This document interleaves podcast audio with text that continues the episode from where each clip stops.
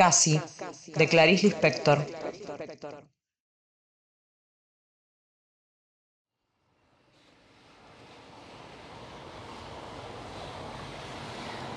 Mi taxi se acercaba al túnel que lleva a Leme o Copacabana cuando miré y vi la iglesia de Santa Teresina. Mi corazón latió más fuerte. Reconocí dentro de la carne del alma que sentía en mi dolor que sería en la iglesia donde podría encontrar refugio. Despedí al taxi y sentí que era con un paso humilde que entraba en la penumbra fresca de la iglesia. Me senté en un banco y allí me quedé. La iglesia estaba completamente vacía. El aroma de las flores me envolvía y me sofocaba dulcemente. Poco a poco mi tumulto interior se fue transformando en una resignación melancólica. Yo daba mi alma a cambio de nada porque no era paz lo que yo sentía.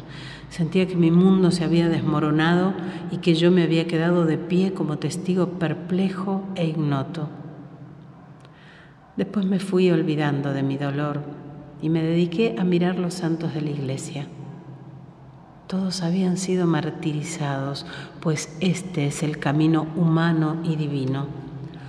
Todos habían desistido de una vida notable en pro de una vida más profunda y herida. Ninguno de ellos había aprovechado la vida única que tenemos.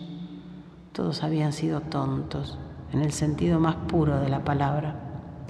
Y todos habían quedado perpetuados para siempre, para nuestro corazón sediento de misericordia ¿Y por qué, Dios mío, era tan necesario el sacrificio de nuestros deseos más legítimos?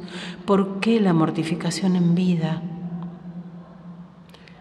Miré la iglesia vacía en busca de respuesta y vi en el centro de la nave principal el féretro.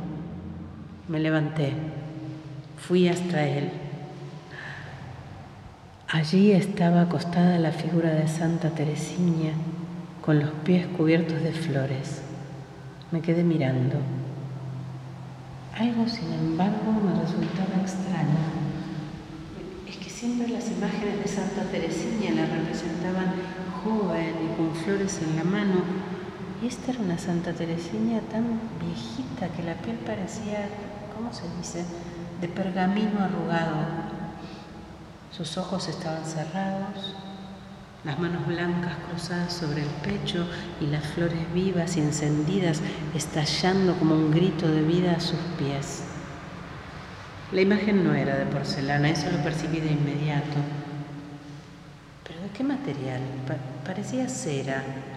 La cera, sin embargo, se derretiría con el calor de las velas o del verano. No, no, no podía ser. Era un material que nunca había visto. Yo sabía que si tocaba a la santa, sabría con qué estaba hecha. Cuando era pequeña, nuestra empleada Rosa, irritada porque tocaba todo, solía decir, esta niña tiene ojos en las manos, solo puede ver tocando. Yo solo sabía ver tocando, pero sabía que si el padre entraba y me veía no le iba a gustar. Miré a mi alrededor, la iglesia seguía vacía, entonces furtivamente extendí la mano para tocar el rostro de Santa Teresina. Pero no pude completar el gesto porque del fondo de la iglesia aparecieron dos muchachas que se dirigieron hacia el féretro y se quedaron conmigo. Las dos se veían molestas y nos quedamos las tres mudas ahí, hasta que una le dijo a la otra, ah, al fin de cuentas, ¿cuándo vienen todos al entierro de la abuela? Ella no se puede quedar a vivir en la iglesia. Oí, o mejor dicho, mal oí y entendí de golpe.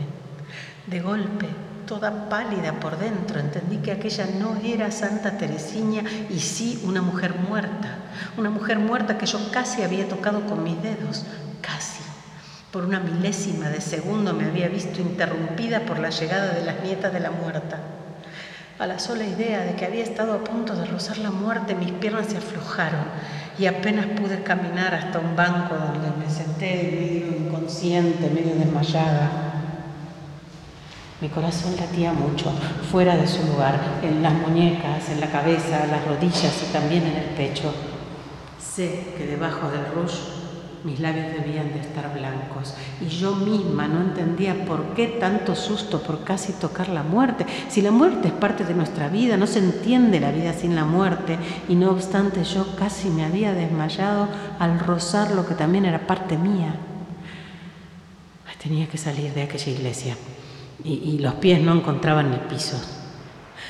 Finalmente saqué fuerzas, me levanté y sin mirar ya nada salí.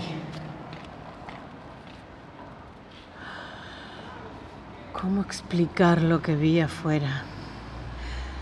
En el vértigo en que me encontraba, más aún lo sentí al ver el sol esplendente y una alegría de abeja en flor, el paso de los autos, las personas todas vivas, vivas. Solo la vieja muerta y yo casi muerta por haber aspirado las flores rojas a los pies de la muerte. En la calle me quedé de pie mucho tiempo, aspirando el aroma que tiene el estar vivo.